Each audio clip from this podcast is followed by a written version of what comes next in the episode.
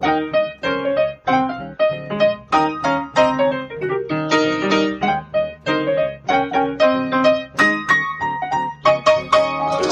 und herzlich willkommen zum Was denkst du denn Podcast. Mein Name ist Nora Hespers. Und ich bin Rita Molzberger.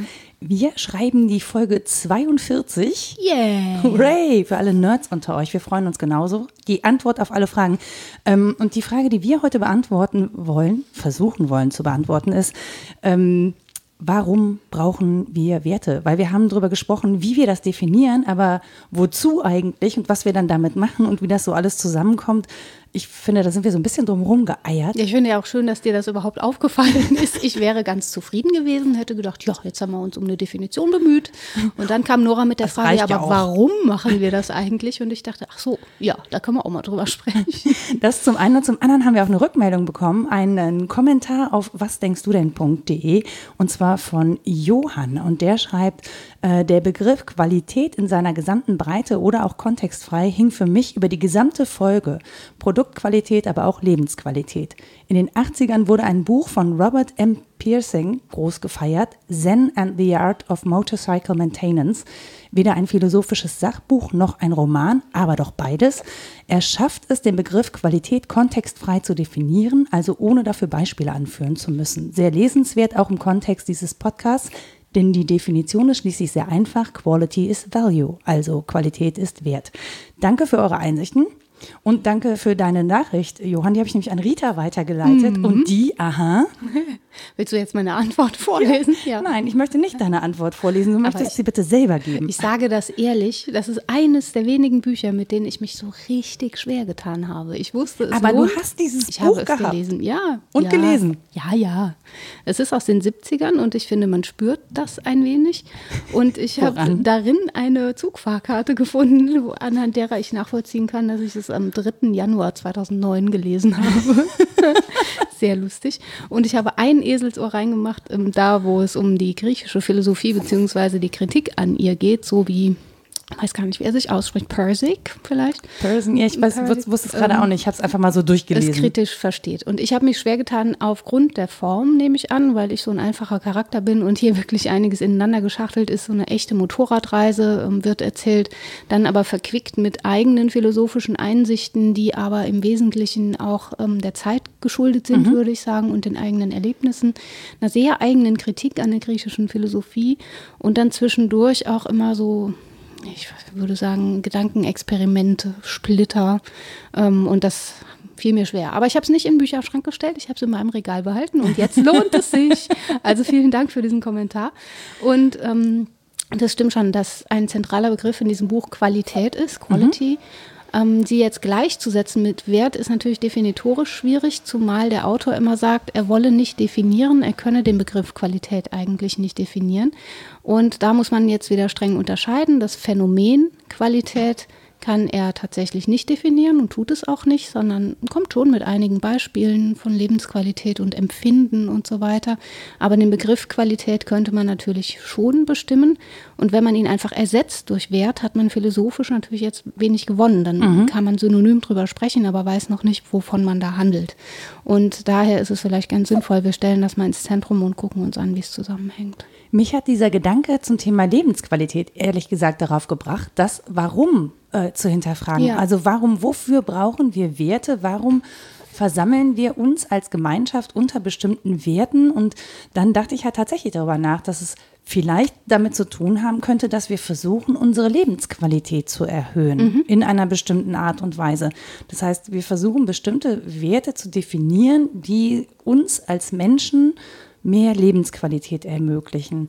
Und tatsächlich müsste man dafür dann ähm, Lebensqualität definieren. Und ich glaube aber, dass wir vielleicht darüber dahin kommen, ähm, wieso so viele Werte ökonomisierbar sind, weil irgendwie Lebensqualität für uns häufig äh, damit zusammenhängt, was wir konsumieren können. Mhm. Ja, und das wäre auch der Anschluss an die letzte Folge, in der wir über Werte gesprochen haben. Mir ging es ähnlich, dass ich dachte, ja, es geht darum, wie Menschen zusammenleben und sich zusammenfinden. Und ich hatte so ein Gefühl davon, dass es sinnvoll wäre, jetzt komme ich mit dem Gefühl, ne? ähm, dass es sinnvoll wäre, über Rousseau zu sprechen. Rousseau, die Mutter, und Vater. Mutter und, kind, Vater aller Gedanken. Aller Gesellschaftsverträge. Nein, so, aber ja. diese, hm. diese Gedanken über das Zusammenleben und was Communitas denn bedeuten kann, die sind bei Rousseau eben sehr schön auch in kritischer Abkunft von der Aufklärung äh, formuliert. Und da habe ich nochmal näher hingeguckt und hoffe, etwas Einsichten zu gewinnen.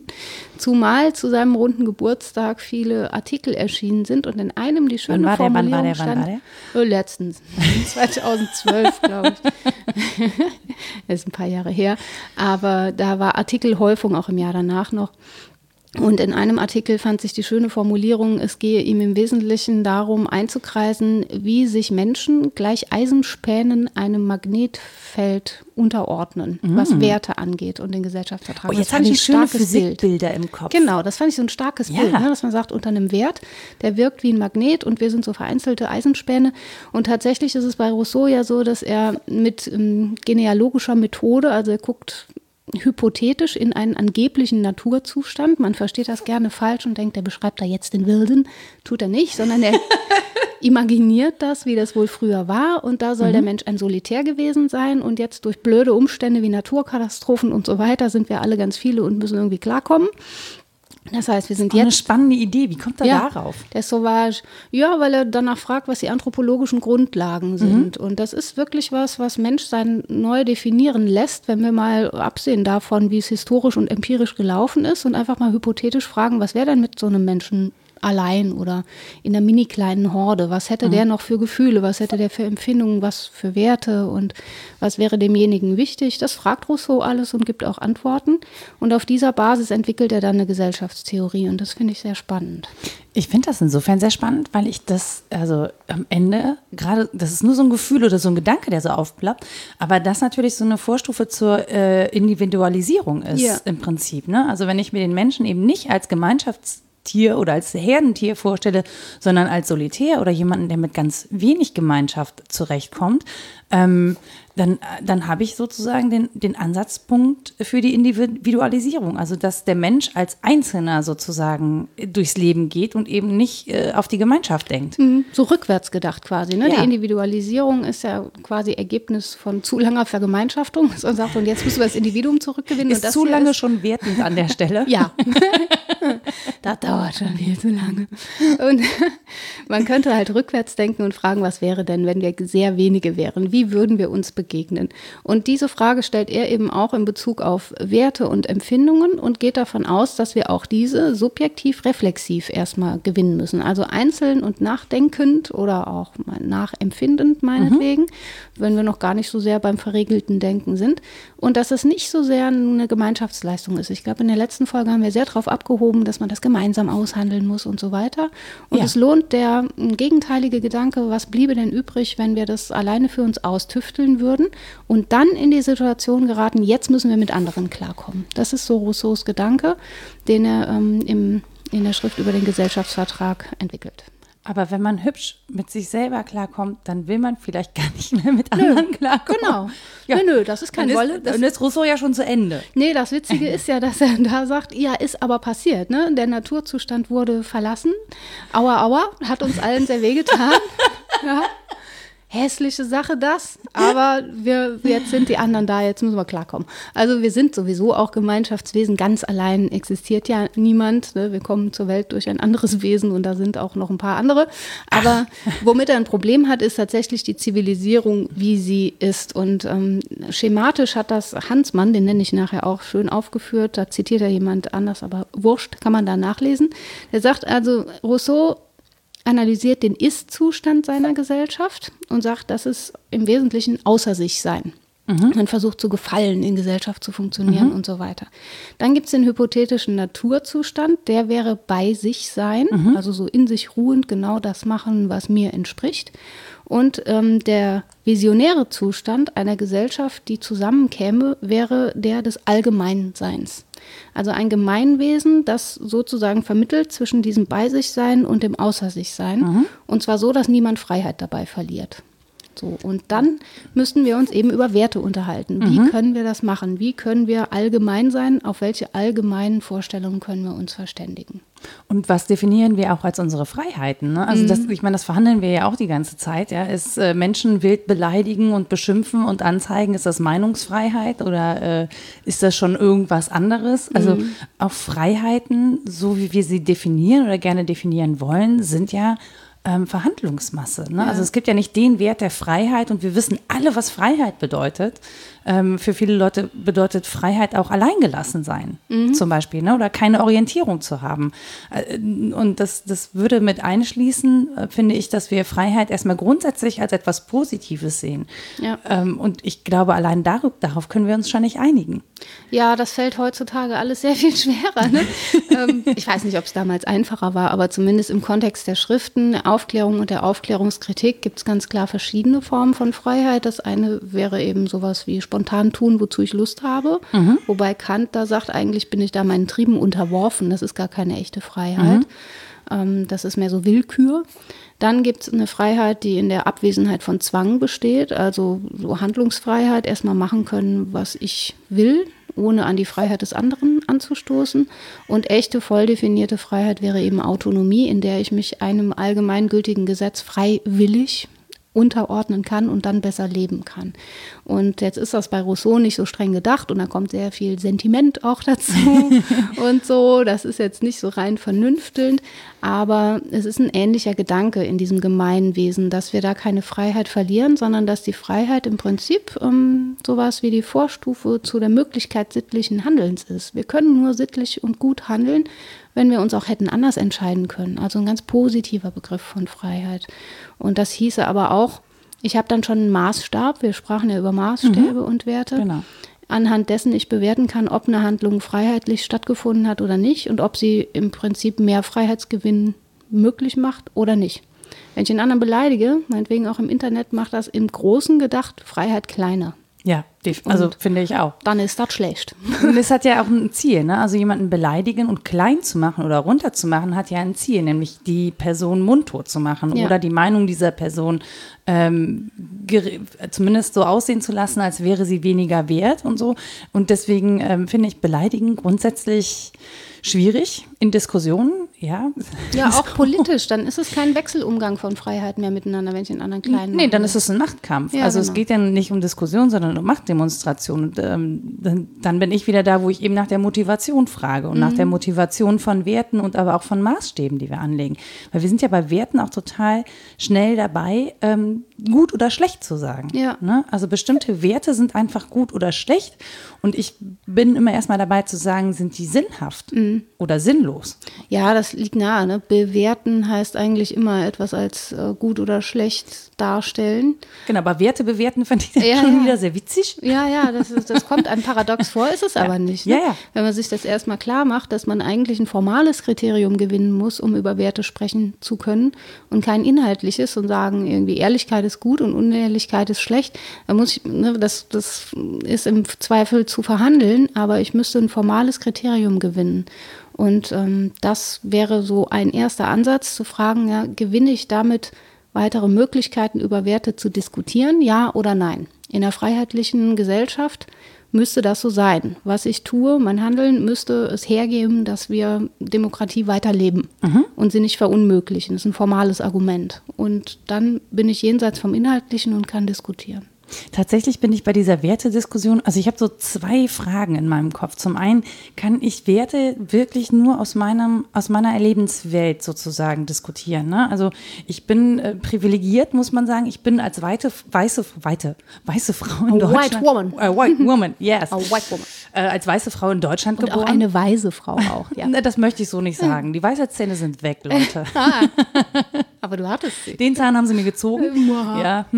Und ähm, Genau, aber das, damit ist man schon sehr, sehr privilegiert. Ne? Also ich habe äh, eine Ausbildung, ich habe Geld, ich habe Wohnung und, und, und. Das heißt, ich habe natürlich einen sehr hehren Anspruch und auch die Möglichkeiten, das mit Leben zu füllen, weil ich mir durch meine, meinen Grundstock sozusagen schon eine Basisfreiheit erkämpft habe. Oder mhm. vielleicht ist sie mir auch gegeben oder leichter zu erreichen für mich. Ja. So, und dann macht es mir das immer sehr schwierig, sozusagen Werte zu formulieren und als Ideale für mein Leben zu formulieren und dann aber von anderen zu verlangen, das bitte auch zu leben, die auf ganz anderen Entwicklungsständen sind, nicht im Sinne von Entwicklung, was schlau oder nicht schlau oder so, sondern das, was dir auch möglich ist. Und das ist nun mal tatsächlich auch ökonomisch gebunden. Ja, auf jeden Fall. Also sie normativ festzuschreiben, ist nochmal ein zweiter Schritt dessen man sich gerne enthalten darf. Und ich glaube auch, dieses subjektive Reflektieren auf, welches sind denn meine Werte, ist ja eingelagert in die Strukturen, in denen wir leben. Also wie gesagt, das ist auch bei Rousseau schon hypothetisch, sich zu fragen, wie wäre das denn alleine. Aber der Gedanke lohnt ja. Mhm. Unter Berücksichtigung dessen, dass das nicht so ist, sondern dass ich in bestimmte Konstellationen geboren bin, sie prolongiere und lebe und so weiter. Ähm, da lohnt sich doch der Gedanke, was davon ist echt meins und was nicht. In der Lebensphilosophie Nietzsches. der gute alte ja, Nietzsche da ist er wieder. Die Grumpy Walross. Cat der Philosophen. Ja, aber was Lebensphilosophie angeht, kommt man halt echt schlecht an ihm vorbei, finde ich. Und der fragt genau das. Ne? Der legt nahe, dass wir uns fragen müssen, was hat uns bisher im Leben hinangezogen? Was hat uns irritiert? Wer waren unsere Lehrerinnen und Lehrer? Was waren unsere Vorbilder? Und dann steigen wir sozusagen dazu auf, dass wir sagen können, wo sind denn meine Qualitätsvorstellung, wie, wie, soll die Welt beschaffen sein? Qualität ist ja nur wie Beschaffenheit. Mhm. Also auch rein formal, so wie ähm, Johann vielleicht Wert auch versteht oder mhm. wie das in dem Buch auch repräsentiert ist. Und dann gibt es aber die andere Haltung bei Max Scheler. Wir hatten da auch, glaube ich, in der letzten Folge kurz drüber gesprochen, in der Wertphilosophie. Die ist eigentlich tot. Das gibt es heute gar nicht mehr. die war irgendwie eine Zeit lang en vogue und dann vorbei, der davon ausgeht, es gibt schon sowas wie ein echtes Wertgefühl und Werte haben ein objektives Sein. Es gibt den Wert Freiheit, egal ob er gelebt wird oder nicht. Mhm. Ja, man kann ihn diskutieren, aber es gibt ihn zunächst mal. Und da ist man, glaube ich, relativ nah eigentlich bei der Zen-Philosophie. Da bin ich jetzt unsicher, da müsste mich jemand belehren gerne.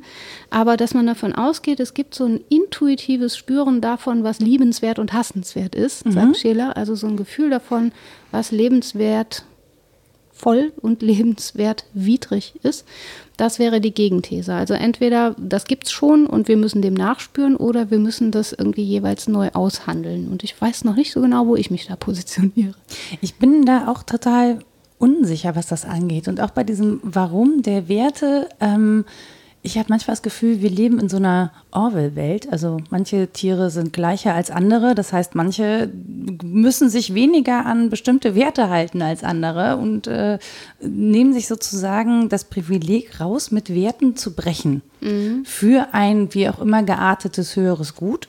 Und das finde ich zum Beispiel total schwierig. Also so das auf der einen Seite und auf der anderen Seite denke ich dann immer, ähm, dann gibt es die, die dann ständig mit dem moralischen Zeigefinger kommen und sagen, ja, du hast aber da Werte und Regeln verletzt. Das finde ich jetzt nicht so gut von dir.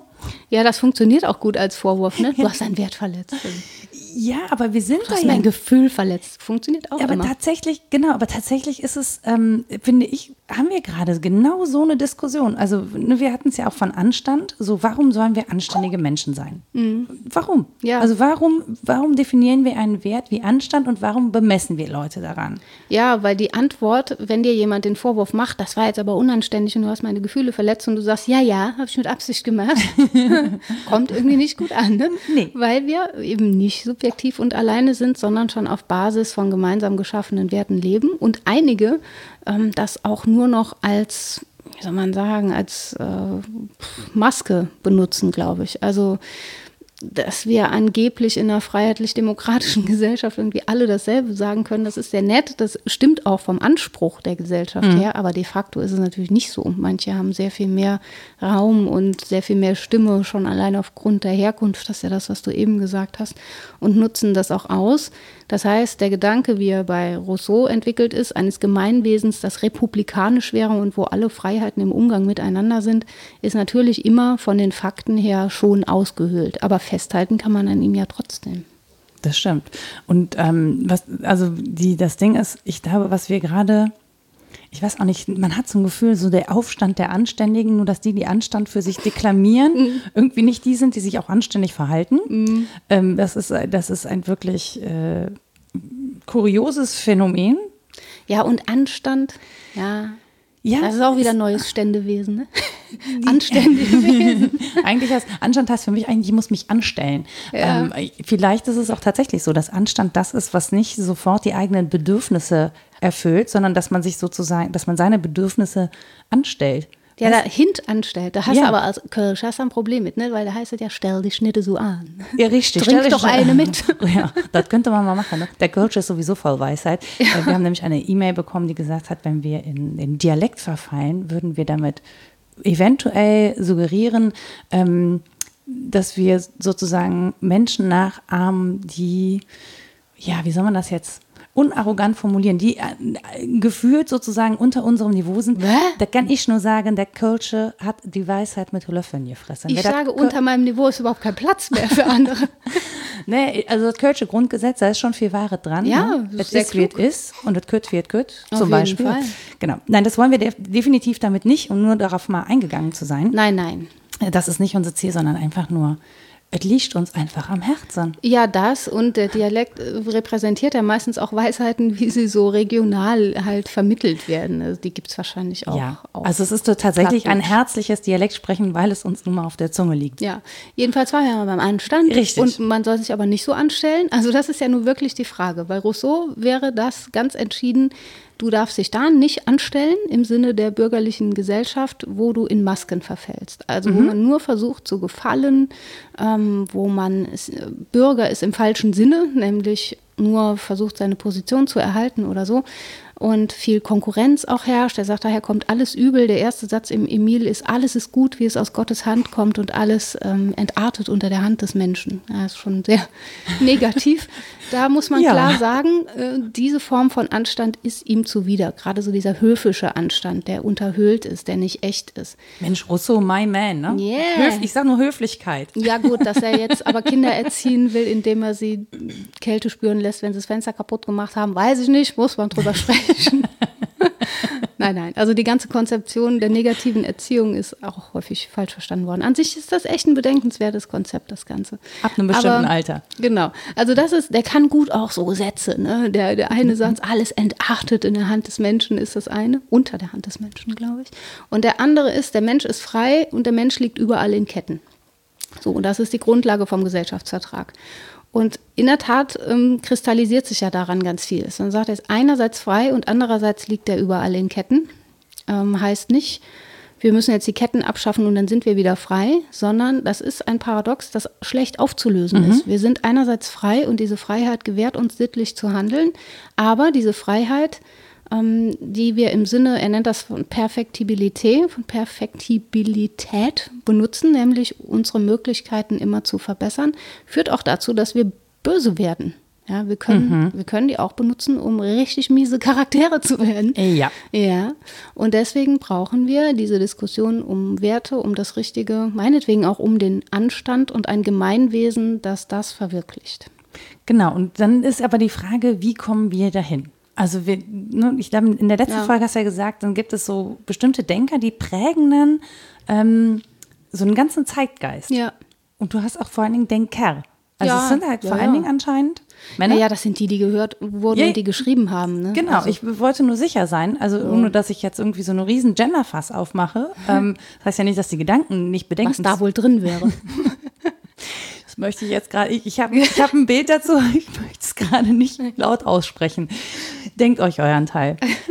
Jetzt bin ich ganz abgelenkt. So, was da wohl drin wäre. Nee, aber das ist, ich bin gar nicht, also wir bedenken, also es sind ja bedenkenswerte Ideen, die da ja. gemacht werden. Ne? Und da glaube ich, ähm, da können, wir setzen uns ja auch damit auseinander, ohne dass wir jetzt die ganze Zeit denken, hm, das hat ein Mann gedacht, sondern das ist uns eher als Gedanke nah. Ja, der Gedanke ist auch jenseits des Geschlechts. Genau. Erstmal. Ja. Also es hätte genauso gut eine Frau denken können. Genau, die wäre Behaupte wahrscheinlich. Ich. ich behaupte das auch. Ich glaube, sie wäre nicht gelesen oder publiziert jo. worden ja. oder rezipiert worden in der Zeit. Das wäre heute wahrscheinlich anders, wenn wir haben äh, Philosophinnen und, und Autorinnen wie Caroline Emke, äh, die sehr wohl Aufmerksamkeit finden und auch Hannah Arendt äh, in jüngster Zeit und immer wieder. Und viele gesagt. andere. Und in der Literaturliste ist auch eine sehr kluge Politologin und Soziologin, die über Rousseau geschrieben hat. Also da sind wir safe. Genau. Nein, ich, ich kenne auch nicht so viele. Ne? Also mir fällt es mhm. nur an der Stelle immer so auf, dass ich da gar nicht so viele kenne. Und für, für Menschen, die dann genauso aufmerksam sind, ähm, ich glaube, dass es äh, da wertfrei ist. Ja, ah. da gucken wir, glaube ich, in 300 Jahren nochmal drauf und freuen uns, weil die Geschichte der Emanzipation äh, und dessen, dass Frauen denken und schreiben, eben noch relativ kurz ist, leider, leider. Aber das wird sich ja ändern. Dieser Gedanke der Freiheit wird ja variiert in unterschiedlichsten Formen. Aber mhm. bei Rousseau kommt er eben zunächst mal aus der Aufklärung und aus der französischen Revolution. Hier, hier nimmt sich gerade jemand die Freiheit, ein bisschen zu quäken. Ja, aber der ist seinen eigenen Trieben unterworfen, derjenige, der das macht. Ach Mist, noch keine Freiheit, nee, dauert noch ein bisschen. Keine Autonomie. Oh nein. Für niemanden von uns, um genau zu sein. Bei Rousseau ist es jedenfalls so gedacht, dass der Freiheitswille die Grundlage des Rechtsstaats ist. Also wir können den Rechtsstaat gar nicht denken ohne Freiheit und deswegen dürfen wir sie auch nicht beschneiden. Meine Freiheit wird gerade beschnitten, merke ich. Sollen wir hier einen Schnitt machen? Genau, wir machen hier mal einen kurzen Schnitt. So, wir haben äh, die Krise ein wenig behoben und können einfach neu ansetzen. Glücklicherweise weiß Rita auch noch, wo wir waren. Ja, ich brenne für die Idee der Freiheit, deswegen weiß ich noch, dass wir da waren. und naja, vor allen Dingen in Rousseaus Konzeption der Freiheit, weil er sagt, Freiheitswille ist eigentlich die Grundlage für den republikanischen äh, Staat, so wie er ihn sich vorstellt, beziehungsweise für das Gemeinwesen. Also so der Wert, unter dem wir uns zusammenfinden könnten. Und wenn wir darauf verzichten würden, auf Freiheit, dann würden wir auch auf unsere Pflichten verzichten, sagt er. Ne? Wenn wir unfreies Handeln postulieren, dann haben wir weder Rechte noch Pflichten und so ist kein Gemeinwesen denkbar, das äh, für alle gut im Sinne von äh, freiheitlich funktionieren würde.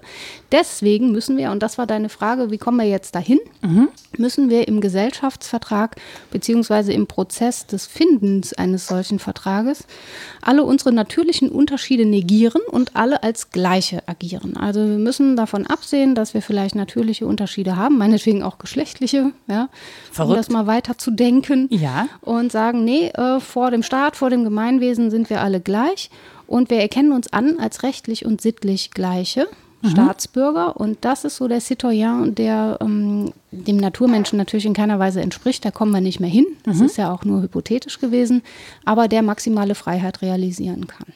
Und da, glaube ich, find, befinden wir uns dann auch tatsächlich im Spannungsfeld, ne? dass wir dann sozusagen ähm, vor dem Gesetz alle gleich sind mhm. oder vor unserer gesellschaftlichen Einrichtung, dass die gesellschaftlichen Einrichtungen weltweit aber eben nicht alle gleich sind und dass diese Gesetze so stark variieren. Ja. Und dass wir natürlich feststellen, dass wir zwar ähm, sozusagen dem, dem Gedanken nach alle Menschen sind, aber es natürlich trotzdem Unterschiede gibt. Ja, ja, ja also ja. auch in unserer Haltung, in unserer Wahrnehmung, in unseren Bedürfnissen, in dem, was wir an Zielen erreichen wollen. Und ich, ich glaube, dass ähm, also Menschenrechte und Menschenwürde sind sehr einsichtig aber wenn wir das in Konsequenz leben, würden wir feststellen, dass wir häufig an bestimmten Stellen Abstriche machen müssten. Ja, und für ich, uns persönlich. Ja, ja, das sowieso. Und ich müsste auch akzeptieren, dass andere das vielleicht nicht akzeptieren und sagen, nö, fällt für mich nicht unter was, was ich subjektiv reflektiert äh, akzeptieren würde, will ich gar nicht. Ne? Das müsste mitgedacht sein in der Konzeption, dass da jemand Nein zusagt. Mhm. Das heißt, ähm, wir postulieren zwar, es gibt keinen Freiheitsverlust durch Verstaatlichung, wenn wir Rousseaus Theorie folgen, den gibt es aber natürlich immer. Also natürlich sind da Freiheitsverluste mit verbunden. Und im Zweifel muss ich anerkennen, dass jemand sagt, nö, die Form von Freiheit möchte ich mir ähm, beibehalten und deswegen verfolge ich andere Werte.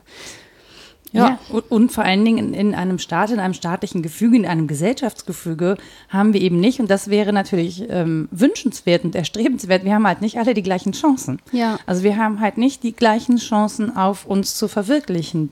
Was tatsächlich auch wieder daran liegt, und da frage ich mich halt immer, hat man den Mensch konsequent zu Ende gedacht? Ne? Mhm. Also hat man den Menschen als das gedacht, was er wirklich, wirklich ist? Denn ich finde, das geht halt immer von einem Menschen aus, der erstmal guten Willens ist, der ähm, gut erzogen ist, der Bildungschancen hatte, der die Chance hatte, im Leben Dinge zu erreichen, dem einfach, ja, das, wie auch immer man das nennt, ob man das jetzt Schicksal nennt oder dem, auf den einfach günstige Umwelteinflüsse gewirkt haben. Mhm.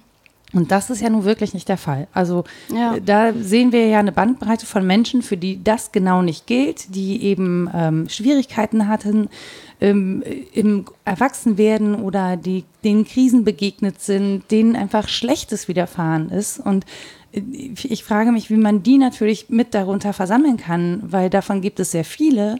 Und wenn man nur von diesem positiven Gedanken und diesem guten Menschen ausgeht, der auch das Gemeinschaftliche wollen kann, ähm, habe ich das Gefühl, da hat man einen blinden Fleck. Ja, das ist ja auch, das ist ein ganz großer Punkt in der Aufklärungskritik, ne? Dieser Fortschrittsglaube und dieses unbedingt humanistische, das ist ja auch unter Ausschluss all dessen, was da nicht drunter fällt, gedacht gemeinerweise, ja. Genau wie du sagst, diese Bedingungen gelten nicht für jede und jeden. Das ist mal das eine empirisch. Und die Frage ist auch, ist das denn das Einzige, was wir als Grundlage denken sollten? So ein mhm. Vernunftwesen, das sich irgendwie allem anderen unterordnet.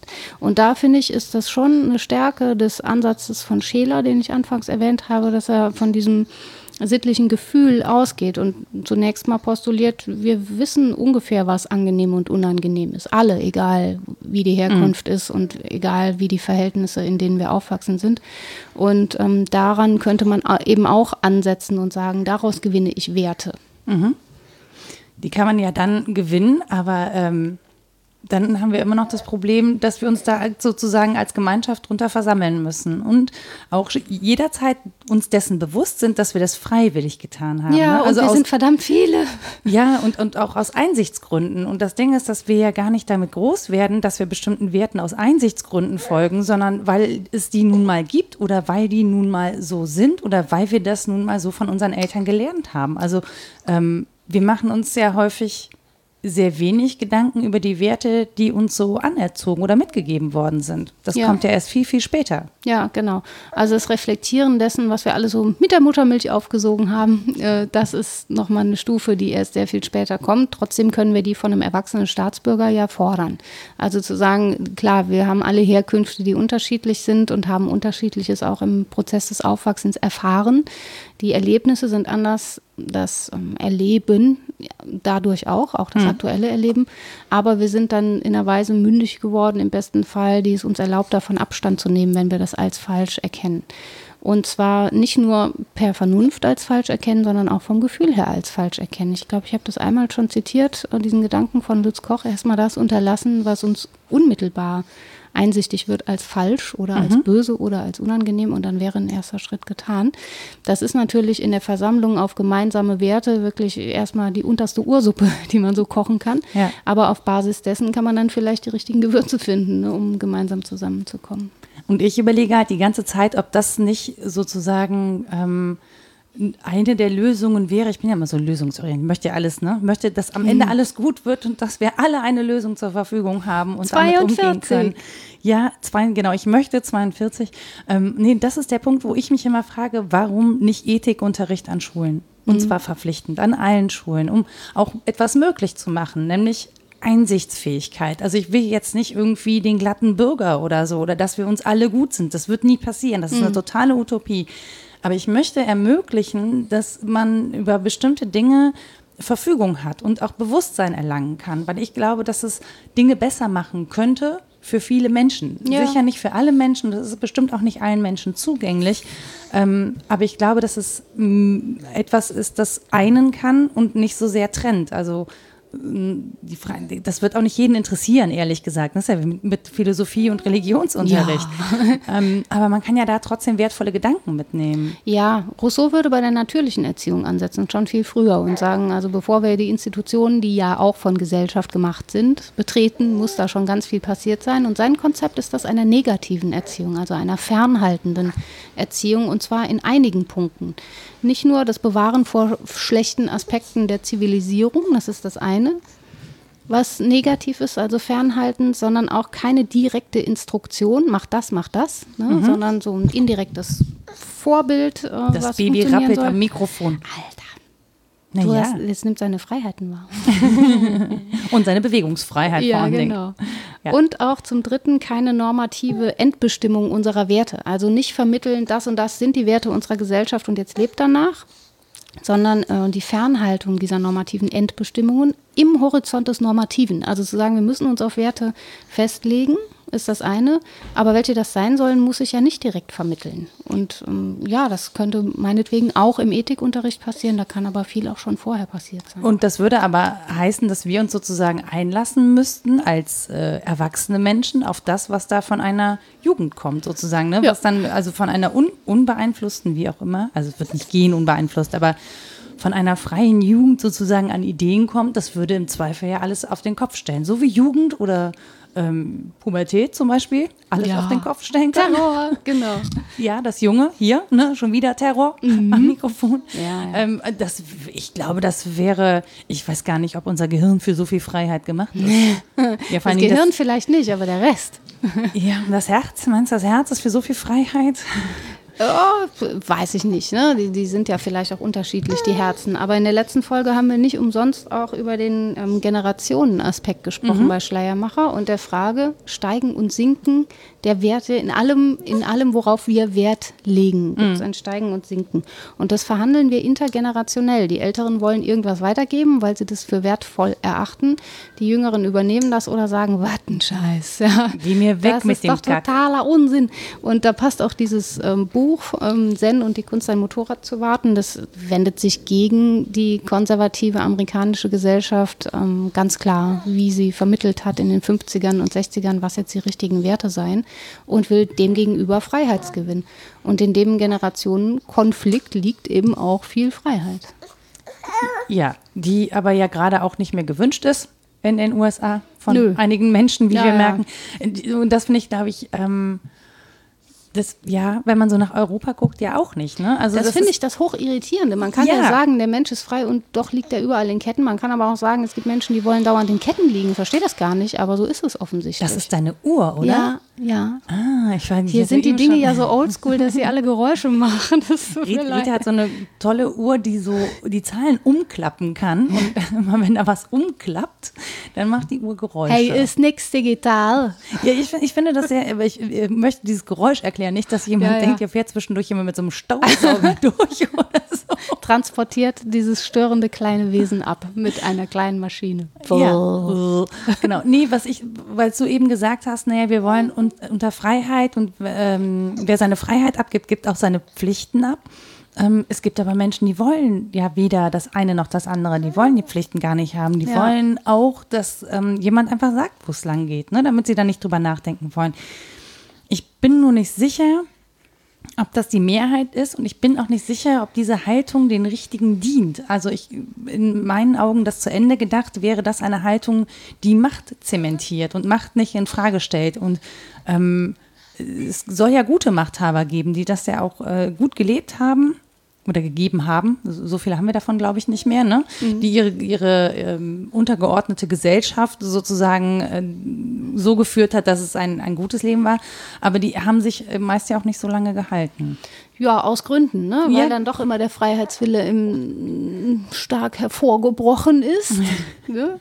Um das mal harmlos zu sagen, weil Revolution natürlich weniger harmlos ist. Aber wenn dir jemand kommt mit dem Argument, ich will nur, dass mir jemand sagt, wo es lang geht und dass er mir die Werte vorgibt, dann frage ich gerne, was wäre denn, wenn dir vorgegeben würde, Freiheit ist der Wert und Gleichheit von allen, jeder Hautfarbe und so weiter.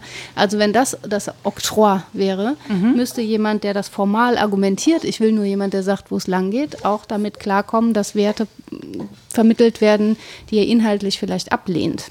Und das wird ja meistens nicht akzeptiert. Also es geht da ganz klar um inhaltliche normative Festlegungen. Ja, und das finde ich halt auch das Spannende tatsächlich, dass ähm, ich das Gefühl habe, dass es wirklich ein Verpissen von Verantwortung, wenn man dann möchte, dass einer, so ein Führer, der nimmt dann die Verantwortung, der hat dann die Macht und die Freiheit, ähm, das durchzusetzen, was den einen nutzt und den anderen schadet, sozusagen. Aber ich muss die Verantwortung nicht selber dafür, weil ich habe den ja nur gewählt. Ich mache das ja nicht. Ja, oder ich habe ihn noch nicht mal gewählt. Der ist irgendwie ins Amt gesetzt worden und dann ist das eben so. Also dieses Und dann des sortiere ich mich, genau, dann sortiere ich mich da bequem sein. drunter äh, aus opportunistischen Gründen und Ja. äh, ich habe aber auf gar keinen Fall die Verantwortung zu tragen. Das ist sehr polemisch, was ich hier sage. Ne? Also so, aber Es lässt so leicht durchscheinen, dass du diese Werte nicht teilst. ah, das nächste Geräusch. Juhu. wir haben aber auch ein Glück heute. Ich glaube, Ja. ich bin mit jetzt länger, es ist Ja. zwölf. Ja. Na dann. Drei Minuten ungefähr. Okay, würde ich sagen, wir machen noch mal eine kleine Pause, oder? Juhu. Bevor es uns durchbimmelt. so, wir haben das, äh, wir sind jetzt durchgebimmelt. Von rechts nach links, drei Minuten. Wir sind, wir Auch sind, ein schöner Titel für eine Folge. wir sind geläutert. Durchgebimmelte Werte und geläutert. ja, genau. Durchgebimmelt und geläutert, genau. Aber Rita hat die Zeit genutzt, um nochmal auf ihre äh, Zettel zu gucken. Ja, und vor allen Dingen, um dir nochmal zuzuhören und nachzudenken. Das ist nämlich immer sehr fruchtbar, dir zuzuhören und nachzudenken. Und in der Tat ist diese Festlegung auf Werte ja ein Problem, dass Menschen das anders machen als wir selbst. Sehr problematisch. Ja. Wirklich. Unverschämtheit auch irgendwie. Und dass das ja auch nie geht ab Stunde Null, wie du sagtest, dass die junge Generation jetzt mal eben alles anders macht, sondern dass wir immer ähm, auf Basis dessen, was schon da ist, überlegen. Und da ist ein sehr schöner Gedanke von Roland Barthes mir äh, aus dem Hinterkopf in den Vorderkopf gestiegen, nämlich, ähm, dass es ist wie mit einem Schiff, das über den Ozean fährt und dabei immer instand gehalten werden muss. Also man muss ja dabei umbauen und Planken neu teeren und alles Ich Mögliche. würde einen Mast reparieren, wenn er mal bricht. Genau, ähm, um weiterzukommen. Und in der Tat ist das so. Wir können keinen Hafen ansteuern, in dem dann alles bei Null ist und jetzt mal auf Basis von nichts über Werte diskutieren, sondern wir müssen das jeweils im Umbau schaffen. Und ähm, da hätten wir auch ein weiteres Kriterium. Es muss weiter gut funktionieren, wenn wir nicht Krieg wollen. Ganz doof gesagt. Ja, wenn wir in friedlichen Zeiten weiterleben möchten. Und ich finde, das ist eine äh, herrliche Überleitung zu äh, friedlich ist es besonders dann, wenn wir lesen, würde ich sagen. Dann Ja. sind wir schön mit Wenn wir die selber Chance haben zu lesen, dann sind das meistens friedliche Zeiten. Ja. und nicht gestört werden dabei. Also, wir haben Ritas Literaturliste. Die sich zwar auf Rousseau bezieht, aber nicht bei Rousseau verbleibt. Und zwar Max Scheler, der Formalismus in der Ethik und die materiale Wertethik, das von 1913. Das ist das, ähm, was wir eingangs und im Mittelteil nochmal besprochen haben. Dann einiges zu Rousseau selbst. Otto Hansmann vom Menschen über Erziehung zum Bürger. Jean-Jacques Rousseau zur 300. Wiederkehr seines Geburtstages, woraus sich auch erklärt, wann der war, nämlich 2012. ähm, Lutz Koch, Rousseau, die Dialektik der Bildung. Robert Persig, über den wir sprachen, Zen und die Kunst, ein Motorrad zu warten. Martin Rang, Rousseaus Lehre vom Menschen, das ist ein Standardwerk zur Rousseau-Forschung. Darin besonders das Kapitel Entwicklung und Gesellschaft und politische Erziehung war jetzt für unser Thema relevant. Äh, von Christiane Bender, verfügbar auf den Seiten der Bundeszentrale für politische Bildung, der Artikel Freiheit, Verantwortung, direkte Demokratie zur Relevanz von Rousseau heute. Und dann von Rousseau selbst natürlich, ich bin ja Fan der Primärliteratur, der Diskurs über die Ungleichheit und Emil oder über die Erziehung. Und falls ihr euch wundert, dass es jetzt gerade ein bisschen anders geklungen hat als vorher, Rita steht inzwischen Und, macht wackelt- Dinge. und wackelt und schaukelt. Und ähm, ich werde jetzt an der Stelle mal kurz übernehmen und sagen, äh, erstmal ganz, ganz, ganz herzlichen Dank an inzw inzwischen zehn Unterstützer, die wir bei Steady haben. Oder sage ich aber auch Danke. Ja, das ist wirklich ganz großartig. Ähm, damit haben wir nicht gerechnet. Wir freuen uns riesig und wir freuen uns auch natürlich über mehr Unterstützer. Ihr müsst nicht, aber wie gesagt, wir freuen uns und wir wüssten das Geld auch gut anzulegen in unsere Podcasts und äh, Podcasts zu Hause sozusagen. Und falls ihr uns noch Rückmeldung geben wollt zu dieser Folge über Werte, dann erreicht ihr uns bei Twitter unter wddd-podcast unter wasdenkstudenn.de könnt ihr Kommentare da lassen. Ihr könnt uns E-Mails schreiben an rita.wasdenkstudenn.de oder nora.wasdenkstudenn.de. Eine Facebook-Seite haben wir auch und ähm, wir freuen uns jetzt schon auf die nächste Folge tatsächlich. Äh, da werden wir das erste Mal zu viert sprechen. Yeah. Wow, also bis dahin, habt's gut. Tschüss. Tschüss.